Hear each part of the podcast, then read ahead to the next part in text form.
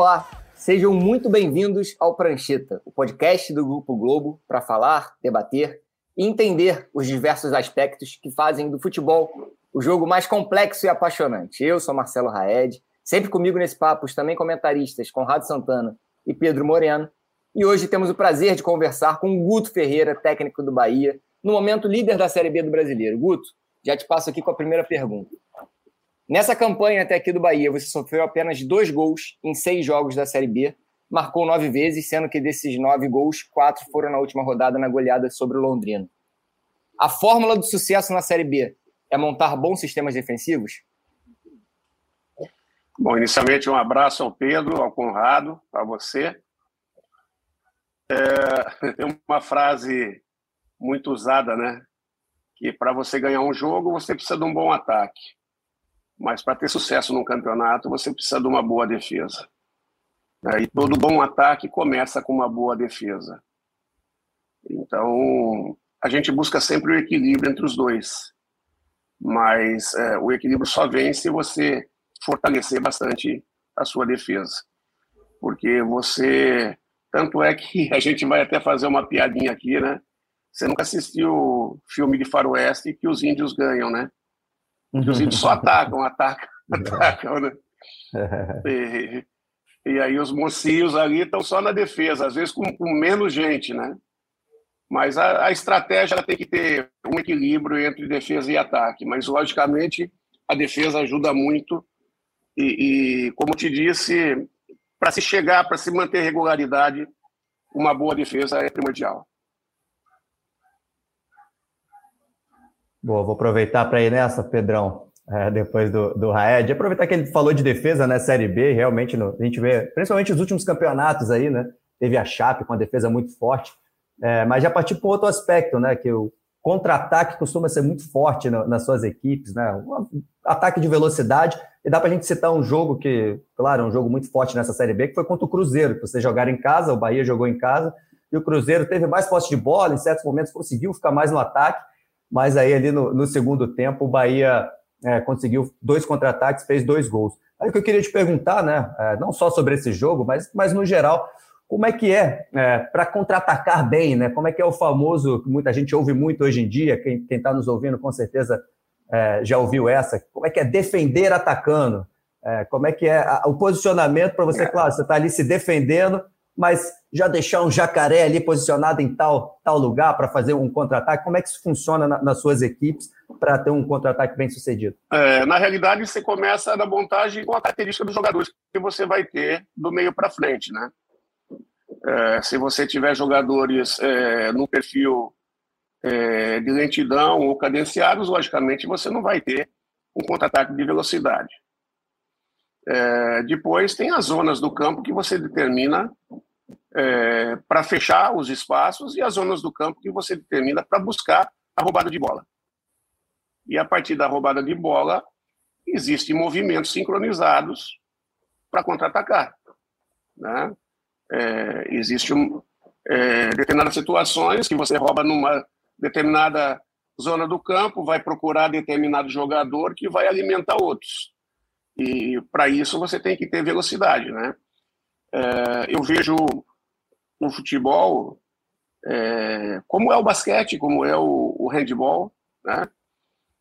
É, e a modernidade do futebol está tá caminhando para isso. É, é, hoje, quando o basquete entra dentro da zona é, de marcação baixa, o que se criou foi o, o, o arremesso de três para desequilibrar. E nós ainda não é, estamos com um nível de precisão de chutes de fora que propicie isso. embora nós tomamos um gol de fora das Ures ali que é, é, nos causou problema. Eles não estavam entrando, mas acertaram de fora. Né? Mas no futebol, a precisão dos pés é muito inferior à precisão das mãos. Né? Isso, o ser humano. Então, você bloqueia os espaços, tem dificuldade de entrar e você vai construir, tem que ter paciência para construir. Então, o que vai dar mais sucesso é a transição, quando você pega as defesas abertas. Né? E para você é, poder entrar nessas defesas, é, Quando você está propondo o jogo e você tem dificuldade, você, de alguma maneira, tem que sufocá-las, né? É, para que haja um desgaste, porque sempre você tem um desgaste maior quando você está defendendo do que quando você está atacando. É, você descansa com a bola nos pés. Agora, você defendendo, você tem que estar tá deslocando o tempo todo. Então, você não respira, você não determina o seu descanso.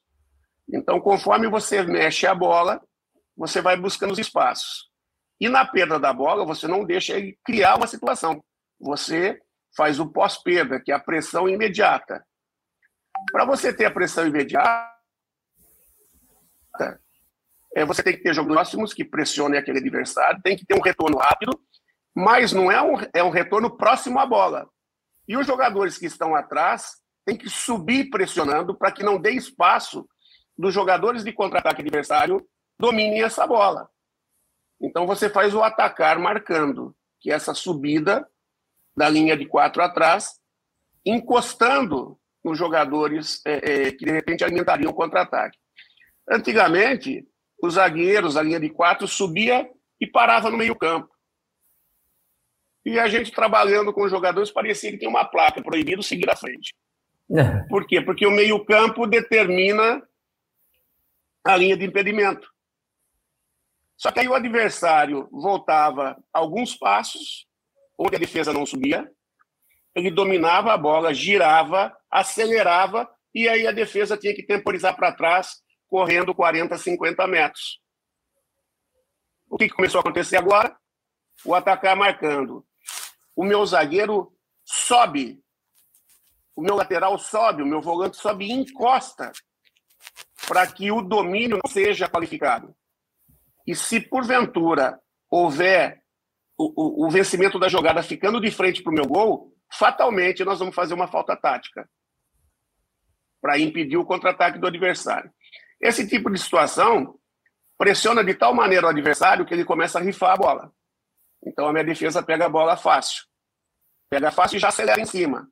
Em algum momento vai haver um desgaste tal que os espaços vão começar a clarear, vão começar a surgir e nós vamos conseguir fazer os gols. Guto, é, você falou na, na, na, sua primeira fala sobre equilíbrio, equilíbrio da sua equipe, o Raed citou os números, o Bahia hoje tem o melhor ataque e a melhor defesa da competição junto com o esporte. É claro que o recorte é muito curto, né? São apenas seis rodadas, mas enfim, já é um excelente início, não à toa o Bahia é o líder dessa, dessa Série B. Eu queria que você esmiuçasse para a gente, defensivamente e ofensivamente, o que, que você propõe, o que, que você pede para os seus jogadores, é, tanto no momento com a bola como no momento sem a bola. Por exemplo, dos nove gols do Bahia nessa Série B, seis gols foram através de, de pressão na posse de bola e saída em velocidade.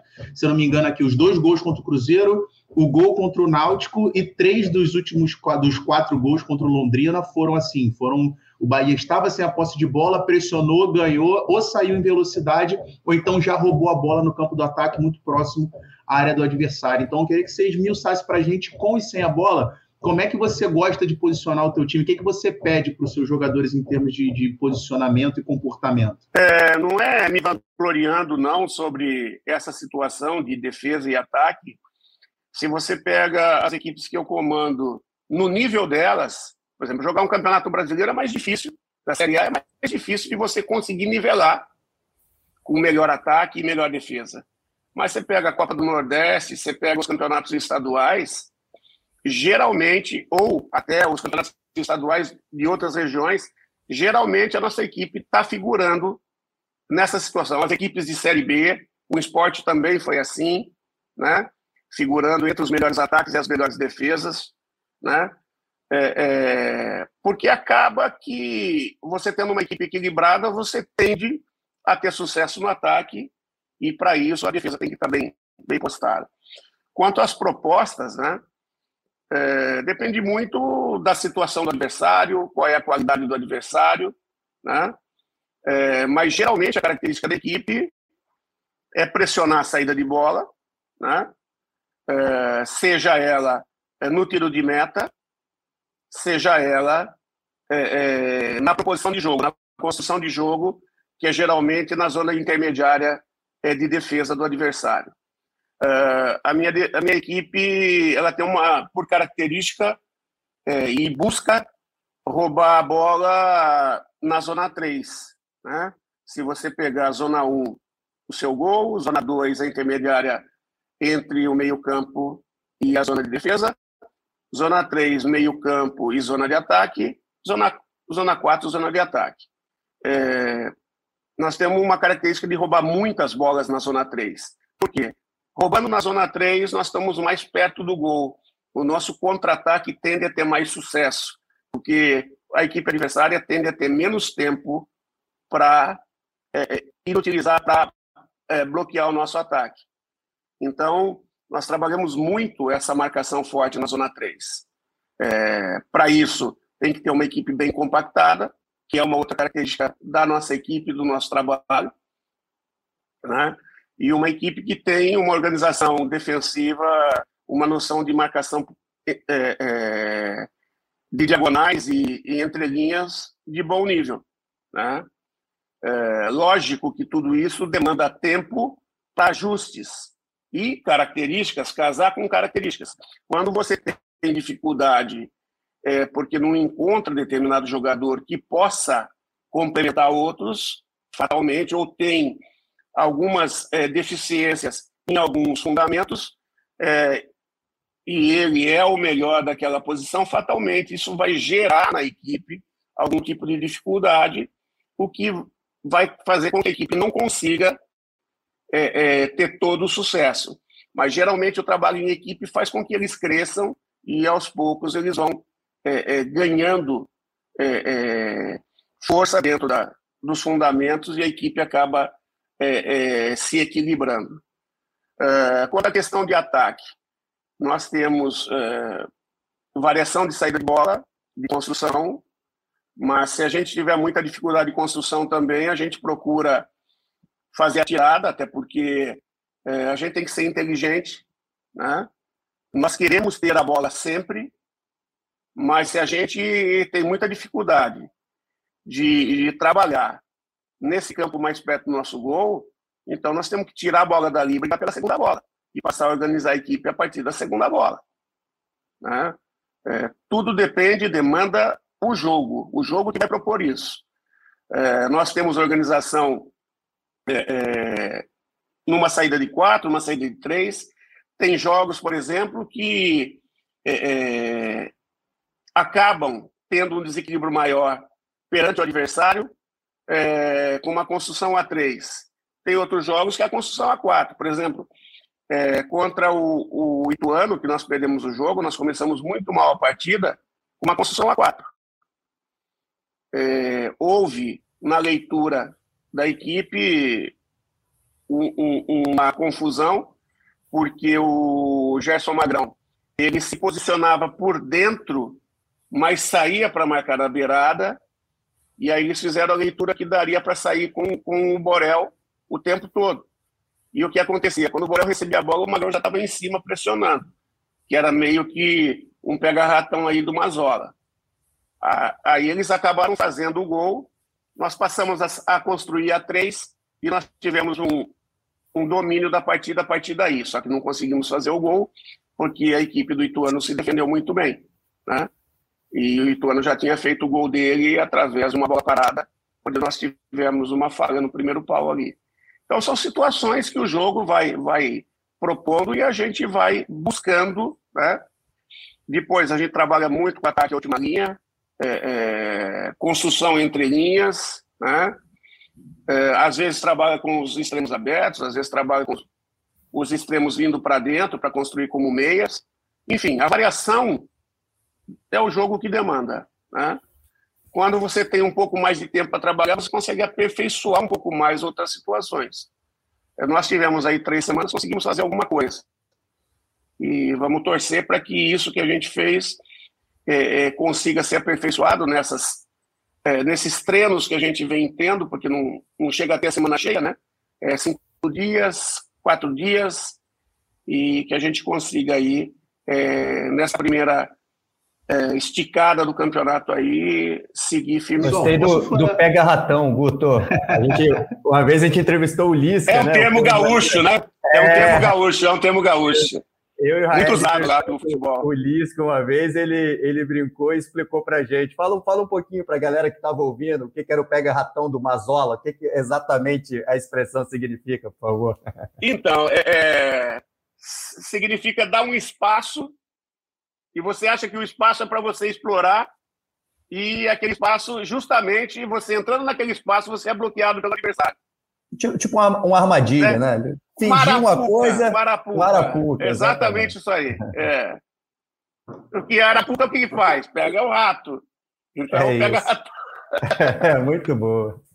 Pessoal, posso furar, posso furar a fila aqui rapidinho, bem rapidinho, porque ele tinha, claro, ele tinha falado de, de variação e eu tinha uma pergunta justamente em relação à variação, que é você perdeu o, o Rodaliga é, que era um jogador que já estava muito adaptado ao, ao, sistema, da forma que jogava, que é um, um, jogador com uma característica que, inclusive, o Bahia tem dificuldade de encontrar outro no elenco, de sustentação lá na frente, porte físico e tal. E acabou, o Bahia tem utilizado, por exemplo, o Davó, que é um jogador de característica diferente, de mais mobilidade, de mais mobilidade que acaba propiciando, é, assim, com mais facilidade, essa pressão nesse último terço que você falou agora, nessa zona 3. Eu queria que você falasse um pouquinho sobre essa adaptação e essa mudança de jogo, não tendo o Rodaliga, se isso é, é, como é que você encontrou né, essa, essa mudança na perda de um jogador que era importante para o seu time para adaptação de uma nova forma de jogar? O, o Rodaliga não é, uma, não é um jogador fácil de, de encontrar em lugar nenhum, seja na Série B, seja na Série A, porque o nível de experiência, o nível de liderança, é, a ocupação de espaço, um jogador que faz, joga e faz a equipe jogar, além de ser é, um exímio finalizador. Um jogador que toma posicionamentos e os posicionamentos dele fazem com que a equipe flua de uma maneira mais tranquila. Né? Ele está o tempo todo fazendo a leitura do jogo e procurando é, as zonas de campo onde ele pode facilitar o jogo dele e dos companheiros. É, já é um jogador de mais velocidade.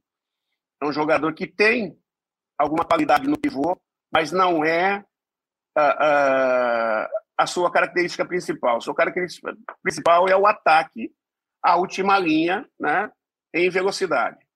É, por outro lado, também, é, é, ele é um jogador muito mais intenso na fase defensiva é, da linha da frente.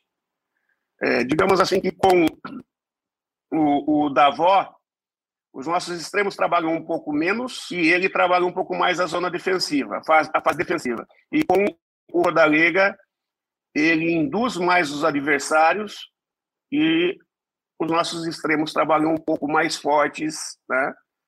É, e a transição com o Rodalega, ela passa a ser um pouco mais associativa e um pouco menos veloz.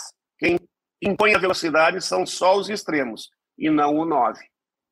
E já com o, o Davó, os três impõem a velocidade na, na transição ofensiva. Só, só para aproveitar para a galera entender bem, né? Com, com, Rodallega, então, quando, quando você está marcando, né, ele fecha mais o passe, né? Tipo, joga a bola lá para o lateral, e aí o seu extremo que pega é isso? Seria isso? E o Davó já.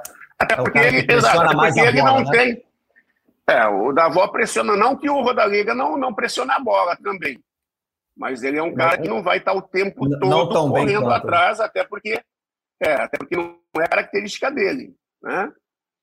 A característica dele é, é tirar linhas de passe, empurrar o jogador para o setor e, a partir dali, a gente desarmar. Só que, em compensação, a hora que a bola cai no, no pé dele também, uhum. é, é, é a precisão de passe, a leitura de jogo ela sobe num patamar muito alto, né? Guto, você estava falando, a pergunta do Pedro foi muito boa, de características de Rodalega e da avó, e eu queria também entrar em um outro aspecto, você, na pergunta respondida anteriormente para o Pedro, você falou de alguns aspectos de construção com posse de bola. E muito se fala do zagueiro construtor, do... Você costuma fazer uma construção com quatro, às vezes varia com três, você falou do jogo do Ituano. Eu queria que você me dissesse qual a importância da inteligência de leitura de jogo do seu primeiro volante e quem em campo que comanda essa variação. Se parte, de se parte da comissão técnica no vestiário ou se tem alguém ali para identificar quais são esses, essas variações dentro de campo, se o adversário está marcando com dois, com um. Como é que você faz essa saída sustentada com quatro, com três? É, a gente já vai para o jogo com a leitura feita, com o estudo feito pelo analista, né? É, e com as estratégias de jogo definidas. Se a leitura for rápida, eles têm total liberdade de assumir as mudanças dentro do que foi planificado. Né? Se eles não estão conseguindo enxergar, tende a gente passar as informações. Essas informações nem têm a facilidade de se passar, porque dependendo de onde você está, o áudio não chega, né? Por causa da interferência de torcida, o clima do jogo, né?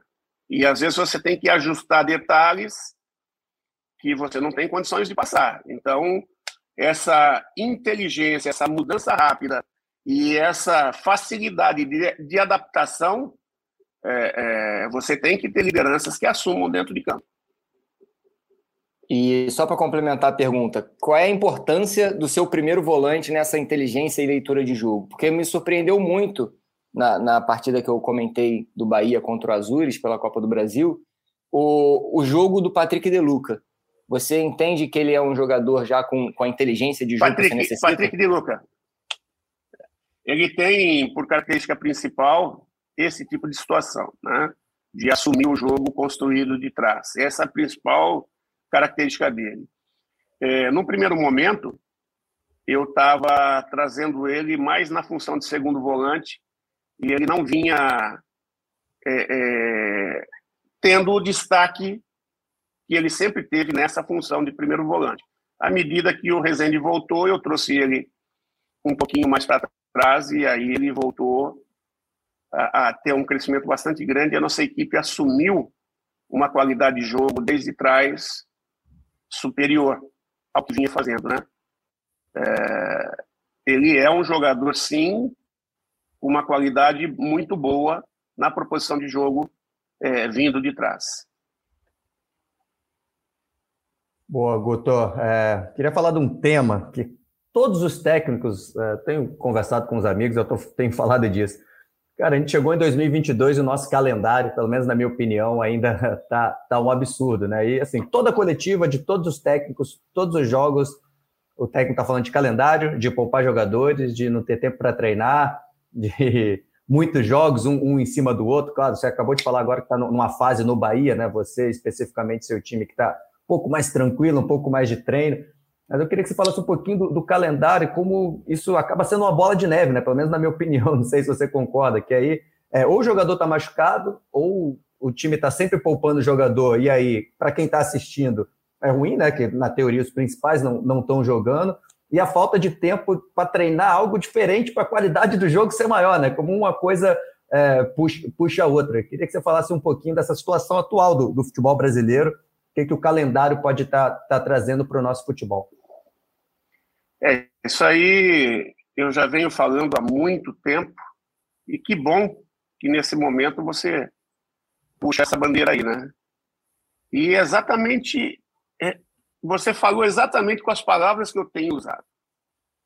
O futebol brasileiro, o, o, o show do futebol brasileiro, que é, que eu não quero o campeonato brasileiro, é um show. Né? é, ele é vendido na quantidade, não na qualidade. Ninguém se preocupa com a qualidade.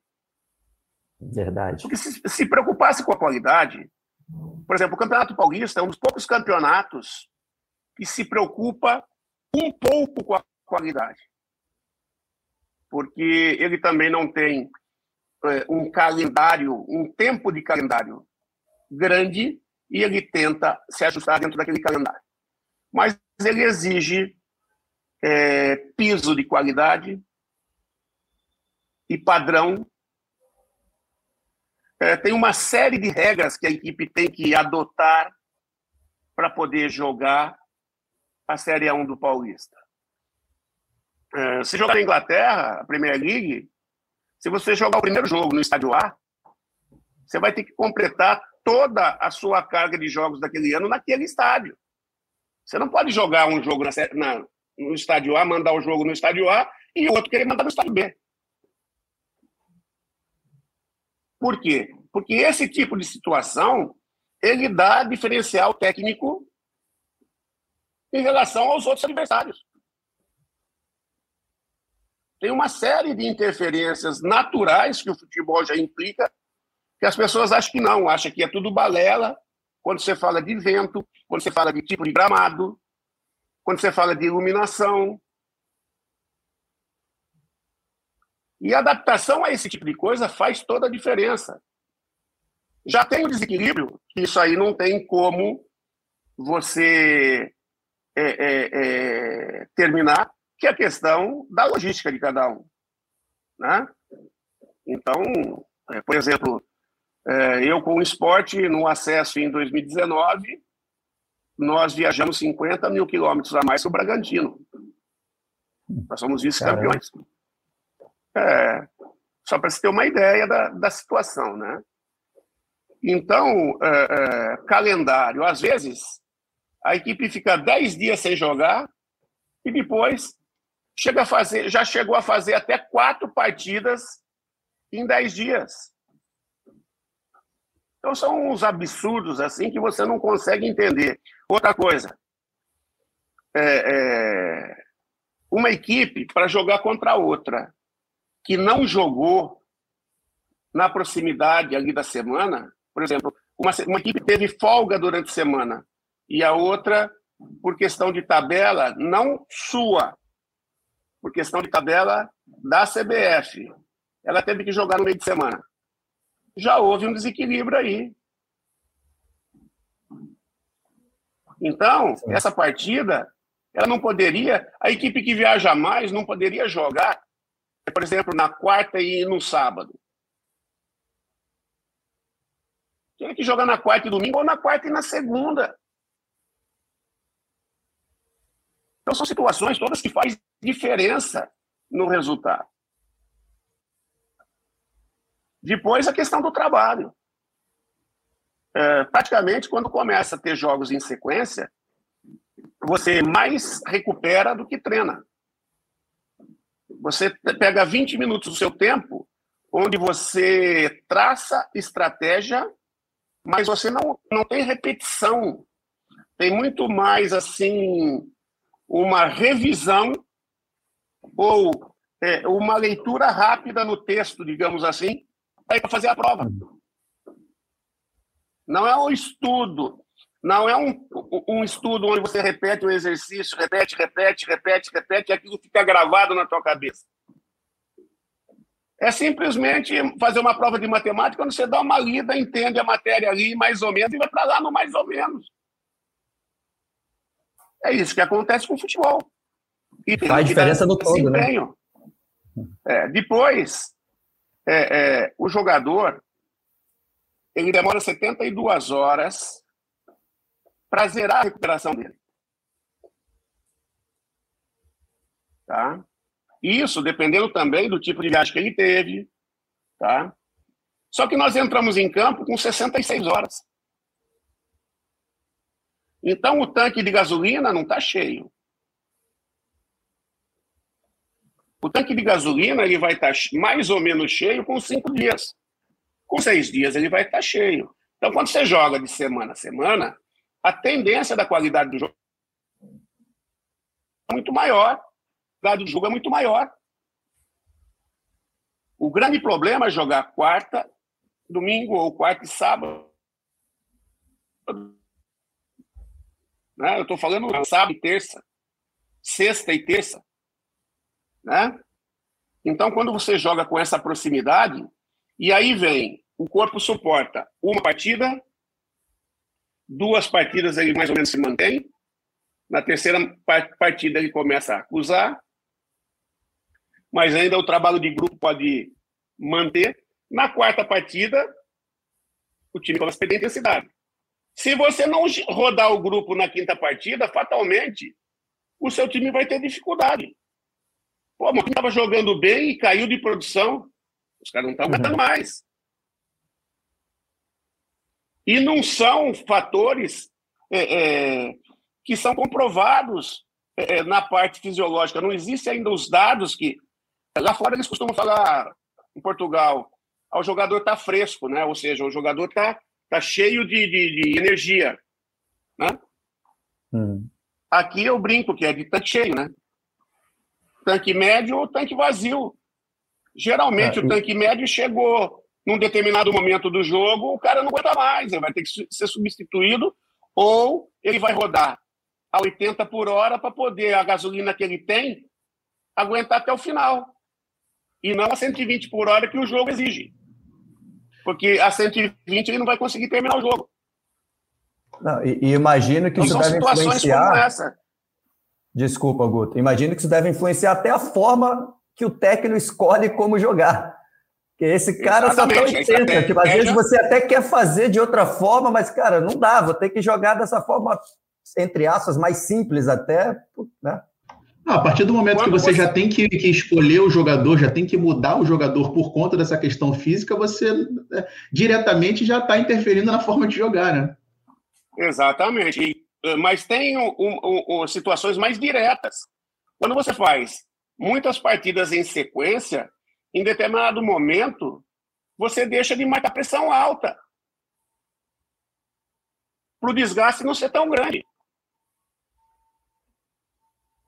Então você começa a mudar a estratégia da equipe. Né? E, e, a gente, eu costumo dizer, eu tenho, eu tenho uma visão de que o ser humano não existe peça que, que, que você tira uma e coloca outra, a equipe não fica a mesma. Ela pode ficar parecida. Ou pode se adaptar à nova peça, mas igual não fica. Igual não uhum. fica. Então, cada peça que você troca tem que existir uma adaptação da equipe. E Guto, se, se Guto Ferreira tivesse a caneta na mão lá para alterar o calendário do futebol brasileiro, o que, que você mudaria? Onde é que você é, mudaria o calendário do futebol brasileiro para a gente ter toda essa melhora que a gente está tá discutindo aqui? Eu acho que, primeira coisa, teria que fazer um estudo bastante grande sobre o calendário e as suas competições deixar de fazer política e pensar de uma maneira coerente cada competição, a data de cada competição e determinadas uh, situações, por exemplo, estaduais. O estadual ele é marcante para os clubes, mas quando o clube tem um determinado destaque, ele deixa de participar do estadual. Ele começa a colocar equipe para jogar o Campeonato Baiano é muito sintomático, né? Nesse sentido, tanto pra, é. principalmente para o Bahia, é. né? A competição do Bahia é. no, no, nos primeiros três, quatro meses da temporada virou a Copa do Nordeste. Fortaleza, a mesma coisa. Não é mais o Campeonato Baiano, não é mais o Campeonato Cearense, né? É. Por outro lado, uma equipe que participa de Libertadores, Copa do Brasil, Campeonato Brasileiro e estadual, tal, são quatro competições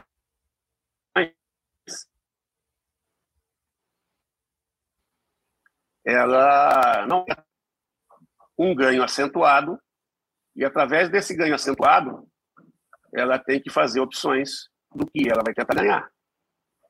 Ela tem que gastar para se montar um plantel qualificado. Só que aí você vai e procura dentro do mercado. Todo mundo fala, falta jogador. Falta jogador ou falta trabalhar os jogadores para se chegar? Ou, lógico, os craques eles dão dois, três chutes, eles vão embora. Por quê? Porque o futebol brasileiro, há muitos anos, ele deixou de ser o espetáculo para o torcedor e passou a ser o mercado para o exterior, onde os grandes talentos saem quando começam a se firmar como, como grandes talentos e retornam depois que já se espremeu lá fora praticamente. Aí ele volta para trazer algum tipo de experiência, né? Para jogar cima, muitas vezes, do nome dele, trazendo essa experiência, ele consegue, porque o nível aqui está um pouco mais baixo, ele consegue, consegue jogar em alta, né? E aí ele estica a carreira dele mais quatro, cinco anos, dependendo do jogador e da idade que voltou. E a gente quer competir campeonato é, mundial de clubes de igual para igual e não consegue já um bom tempo. Por quê? Porque a Europa é, abriu o olho e passou a se preparar mais. E aqui o nível que nós estamos chegando está difícil de nivelar. Até porque a competição já começa errada, né? Porque nós pegamos eles no meio da competição e nós no final do ano. No final do ano.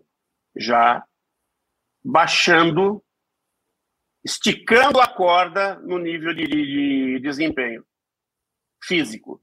E eles chegando no máximo e a gente já começando a baixar. Aí, quando eu digo a gente, são os, os sul-americanos. Aí dá no que dá também. Né? Então, tudo isso são situações, é, só citando aqui para se ter uma ideia. Falando de atletismo. O Brasil dificilmente forma grandes velocistas. E quando forma grandes velocistas, geralmente esses velocistas eles estão correndo o tempo todo lá na Europa. Só que os americanos, por muitos anos, nem precisavam ir para a Europa para fazer um velocista campeão. Por quê? Porque a competição dos Estados Unidos ela trazia um nível que eles faziam muitas competições onde eles tinham que correr naquele nível alto. Quando na Europa juntava todo mundo para correr naquele nível que os americanos. Por isso que o brasileiro tem que sair. Se fizer uma corrida em alto nível, não vai dar ele o lastro físico necessário para correr as grandes competições dentro daquela daquele nível de corrida que ele precisa para ganhar. Então, nunca ele melhora o suficiente. Causa do, do nível que ele está jogando. Agora, quem mais joga no nível alto, mais tende a melhorar. Se aqui baixou o nível, por quê? Porque os melhores estão saindo para lá, lá está jogando um nível mais alto, por quê? Porque os melhores estão jogando lá. E não são os melhores da França jogando na França. É muitos melhores do mundo. Não são os melhores da Inglaterra, muitos melhores do mundo. Na Espanha, muitos melhores do mundo. E sobra o quê? Para Argentina, Brasil, é, Uruguai, é, que são aí os que faziam frente à, à Europa porque outros é, é, continentes não faziam frente à Europa. O que, que sobrou para eles? A sucata. Ou aqueles que estão ainda emergindo. Essa é a realidade do futebol brasileiro. Falou exatamente o que eu penso sobre isso, né? É sorte que, no caso do Brasil, então, né, que é um país tão grande, né? Exporta muito, ainda tem muita gente jogando, né, a população muito grande, ainda tem muita gente. Mas aí a gente volta até. Só que perdendo os talentos menores hoje, porque jogador com 12 anos estão carregando pai e mãe. É. Problema. E o futebol da base. cultural também entra. É, e o futebol da base está deixando. É, é, aí tem um outro erro bastante grande por parte da CBF, porque campeonato sub-17 em diante os caras pararam de treinar, os caras só jogam. Virou profissional. Se antes faltava competição, agora está com muito, né? Agora tem demais. É. Tem demais. E cadê a escola desses caras? Ou seja, com 15 anos, 16, 15 para 16 acabou, parou de estudar. E nós precisamos é. de jogadores com intelecto desenvolvido, conscientes mente aberta. Cada Até vez porque, mais. Né, né, Guto? Desculpa, concluir.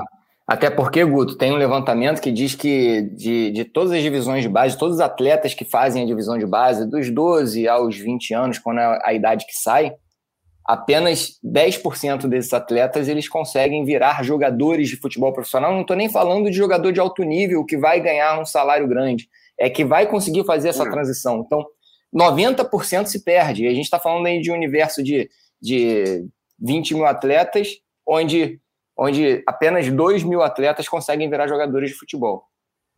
É, mas, é, mas a, além disso, né, claro que é um, é um grande problema, isso que o Ed falou, mas acho que o Guto está falando, acho que é para jogar também, né, Guto? A parte do intelecto desenvolver cada vez mais. Inclusive, vou até te fazer essa pergunta, que está crescendo muito né, nos últimos anos aqui no Brasil.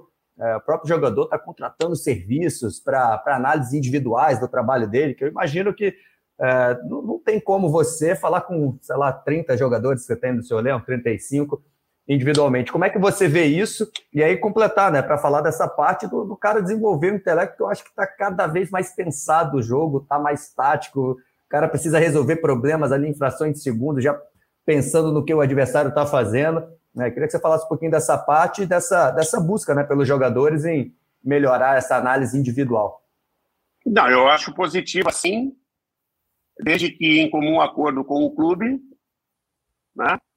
Porque todo jogador que busca o seu crescimento, a sua melhora, é bem-vindo. Ele está preocupado com, em melhorar para poder dar o melhor rendimento possível. A única coisa é que não pode entrar em choque, porque muitas vezes é, precisa ver exatamente o tipo de trabalho que o analista está fazendo, se está carregando para o eu e desvalorizando o trabalho do nós. Perfeito. E muitas vezes você está passando a informação para o trabalho do nós. E o trabalho do eu dele é importante. E vai é, é, impulsionar o trabalho do nós. Mas muitas vezes o trabalho do eu é só para o eu. Então isso aí tem que estar tá muito é, é, salientado, né? É tem que estar tá muito. Um exemplo aqui, não sei para quem está ouvindo, se não está prestando atenção, ver se você concorda ou não. Por exemplo, você quer que o seu zagueiro saia mais com o lateral, ache mais o passe mais curto no volante, o analista está falando para ele dar muita bola longa na diagonal, né? Seria um exemplo aqui básico só para você explicar o que às vezes o que o cara está mostrando, ah, você pode melhorar isso, mas não é exatamente o que vai ser melhor para o Bahia em campo. É, é isso que você está querendo dizer, não é isso? Exato, mas é, é, todo jogador que busca a melhora como um todo é importante, porque em algum momento ele vai usar.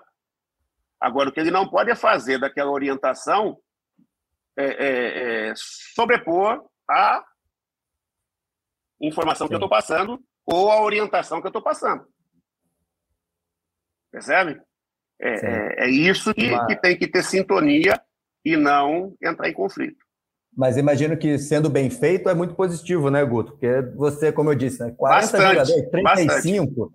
É, às vezes tem um detalhe ali, um lance, não dá para você pegar 90 minutos de cada jogador, imagino que você não tenha tempo para isso. A gente falou do calendário, fala, cara, por que, que nessa aqui você não girou para o lado de cá? Olha como é que você está sempre indo mais para a direita quando tem espaço nas costas. Né? Eu imagino que quando o cara ajuda dessa forma, deve ser um, um trabalho legal né, para melhor individual.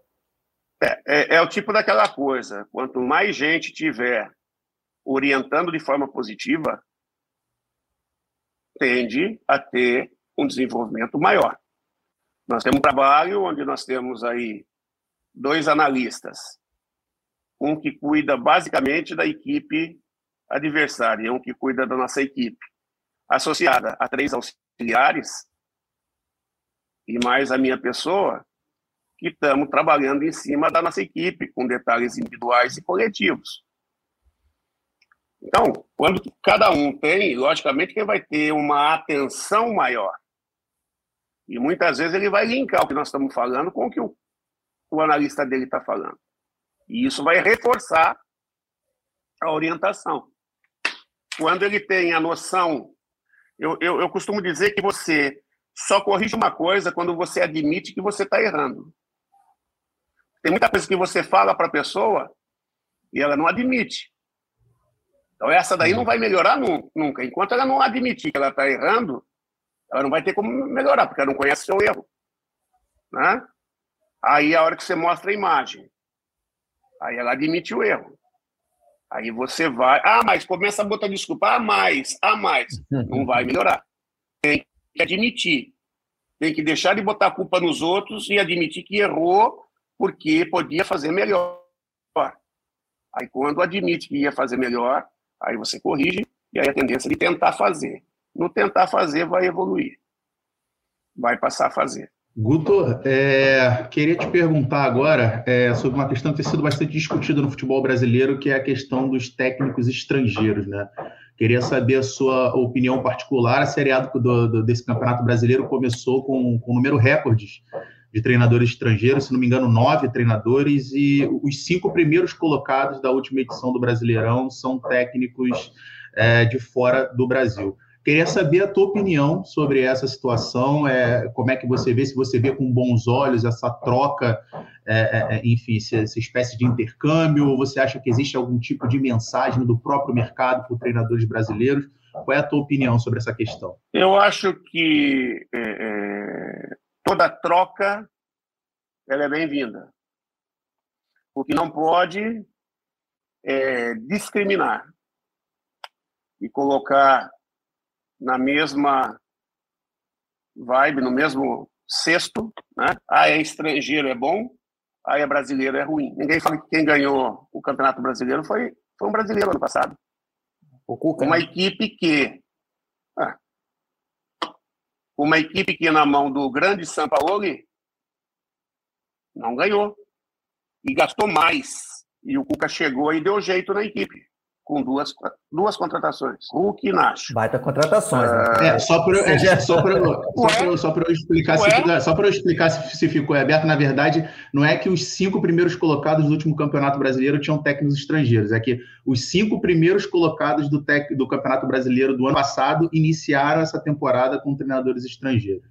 Só, só ficou aí é, em aberto. É, é, sem questionar o trabalho do cara, porque o cara está no trabalho da adaptação, ele nunca trabalhou no Brasil. Sim. Então ele está vivenciando o momento do Brasil. O turco. O turco pegou um trabalho em andamento, um trabalho vencedor, e não está conseguindo dar os resultados que o Cuca deu. É, Qual a diferença do trabalho até aqui do Vitor e do Silvinho? Da fase final do trabalho do Silvinho, não da fase inicial do trabalho do Silvinho. Porque o Silvinho se desgastou no início.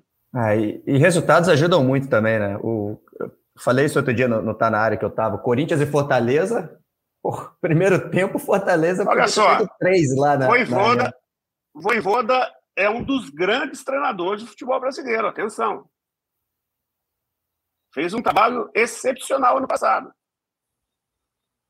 Perdeu dois jogadores que eram pilar da sua equipe. Sim até agora não conseguiu repor a altura para fazer a equipe jogar o que necessita. Olha o resultado onde ele está. O Ederson, principalmente, né? Só que o que acontece? Só que o que acontece? Pegou o Jesus, o Jesus ganhou, o Abel sempre fazendo trabalho porque não abriu mão das suas convicções.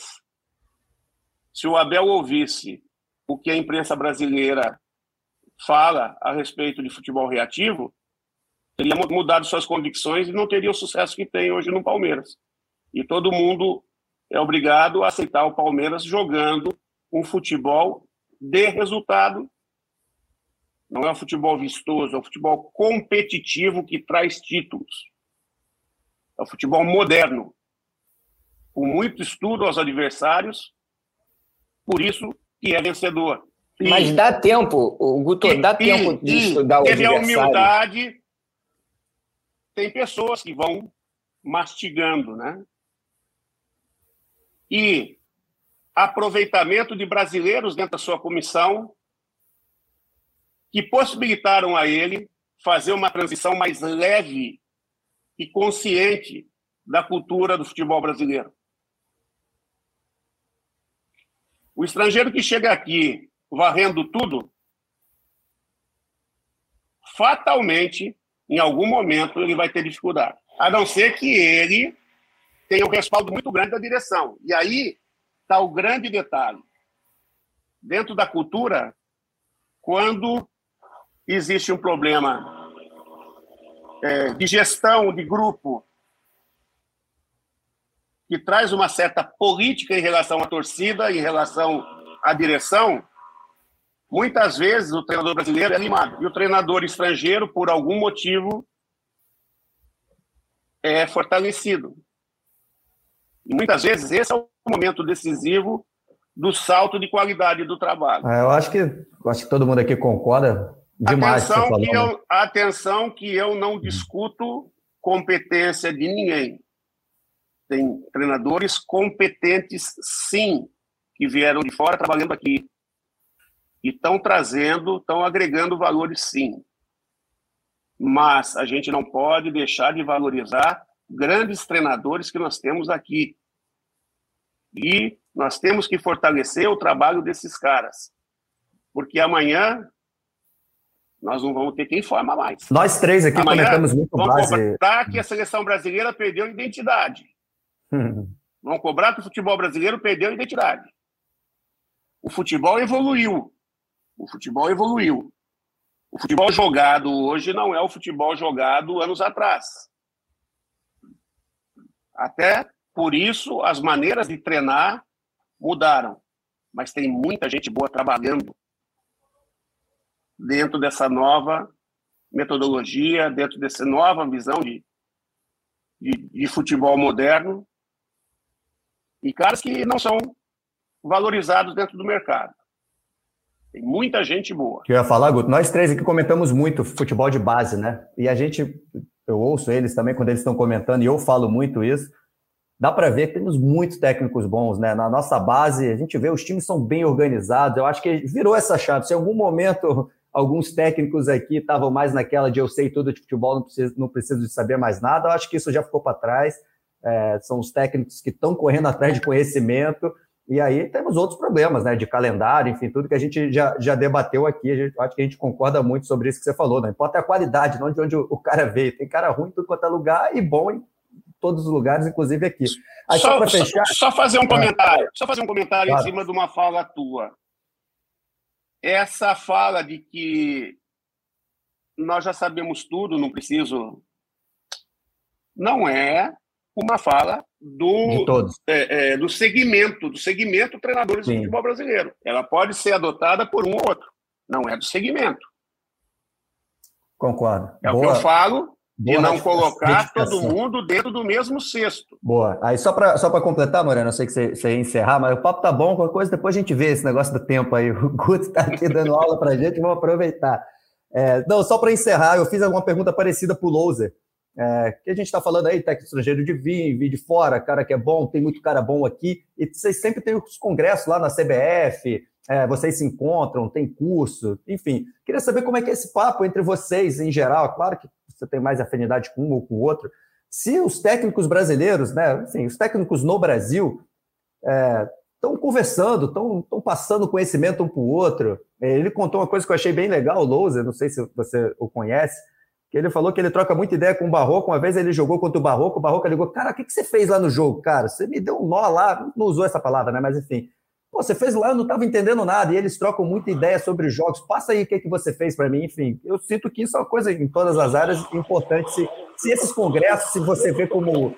É, se você aprende bastante, por exemplo, se você passa o que você sabe. Trocamos ideias, sim. Né? Trocamos ideias, sim. Uh, o curso fomenta essa troca de ideias. Né?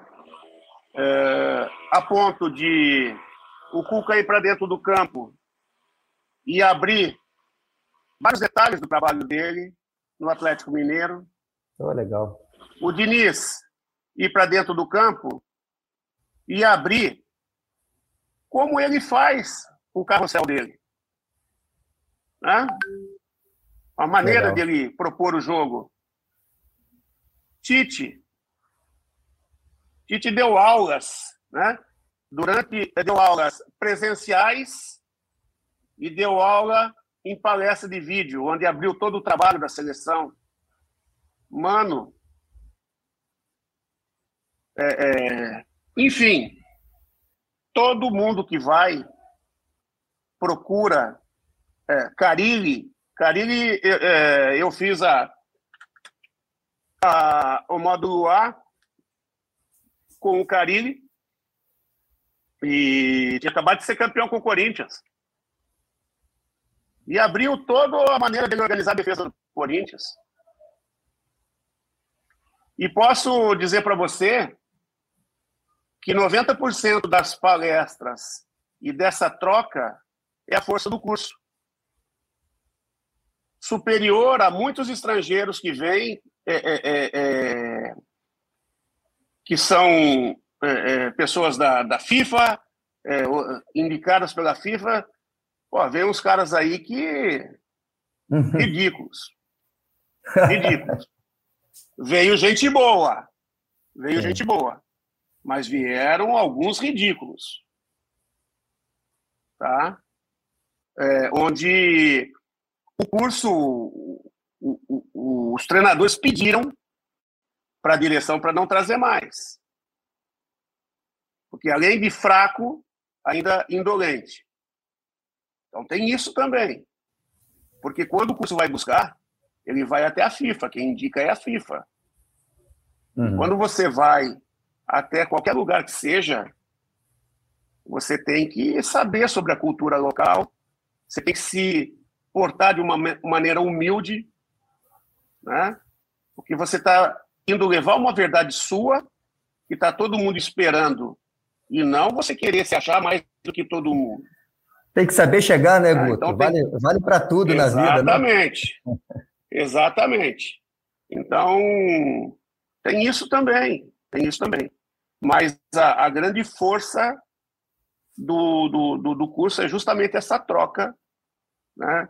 E ela não se dá só no momento da aula, ela se dá no pós-aula, onde todo mundo vai bater papo e aí começa a trocar ideias, sentado na, na hora da, da refeição, é, sentado pós-curso para bater um papo, tomar um lanche, às vezes tomar uma cervejinha, e, e aí que isso tem unido mais a classe, tem fortalecido mais, né?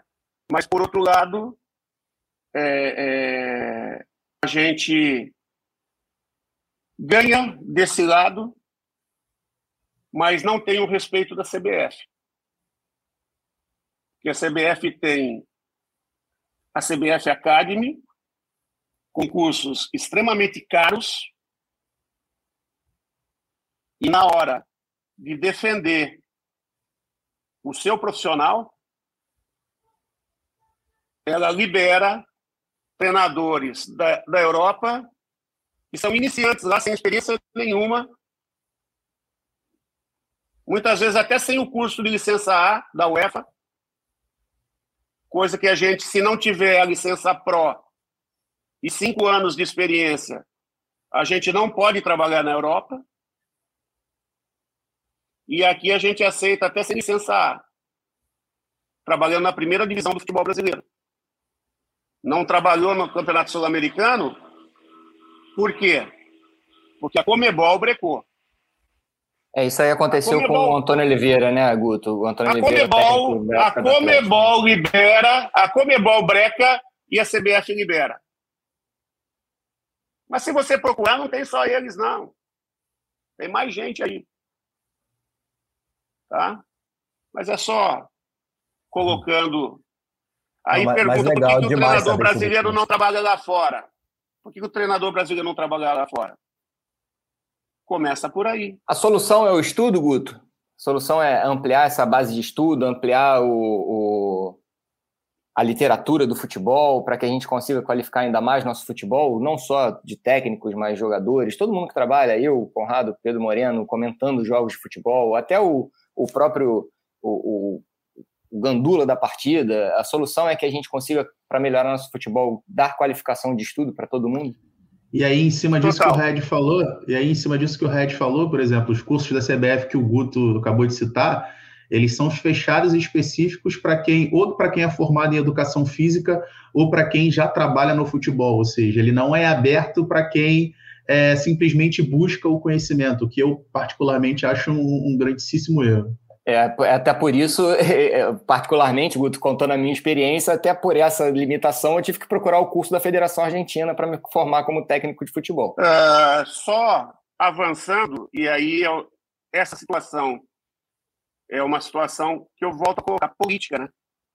E aí tem que, se de repente você não tem a intenção de se tornar treinador, mas você quer informação, que se crie cursos que direcionem para esse lado. Até porque vocês são formadores de opinião. E vocês, como formadores de opinião, têm que ter um domínio sobre a parte tática, sobre a parte técnica e também sobre a parte física.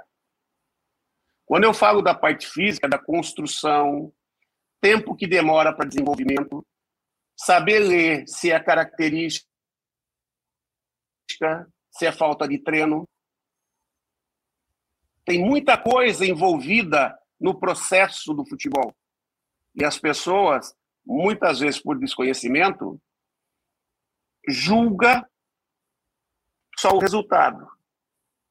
Agora, uma coisa que eu aprendi lá atrás, quando eu trabalhei com o Tite, nós temos que saber por que ganhamos, por que empatamos ou por que perdemos. E a busca do saber por quê é o estudo. Mas não é só o estudo da tática, da técnica, é o estudo de tudo. Né? De como funciona é, hoje uma comissão, quais são as funções do treinador. Porque há 10 anos atrás, se eu tivesse a postura que eu tenho hoje no comando da minha equipe de trabalho, diriam que eu sou preguiçoso.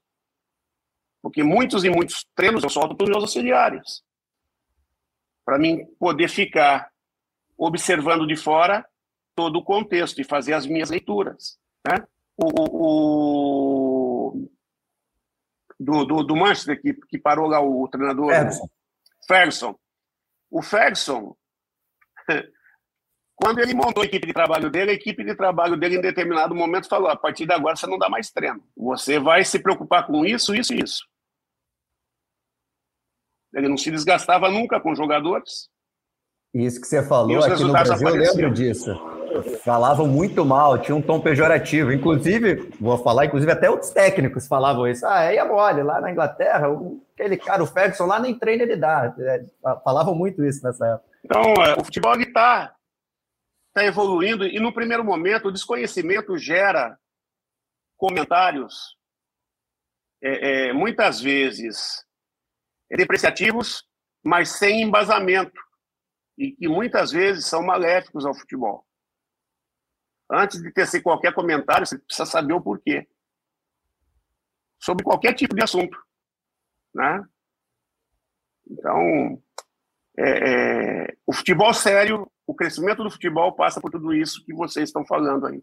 É o estudo, é saber o porquê de tudo. Guto, muito obrigado pela sua participação. Foi um papo leve, falamos muito sobre a maneira de você pensar o jogo do Bahia, líder da Série B. Falamos também por questões que podem desenvolver ainda mais nosso futebol.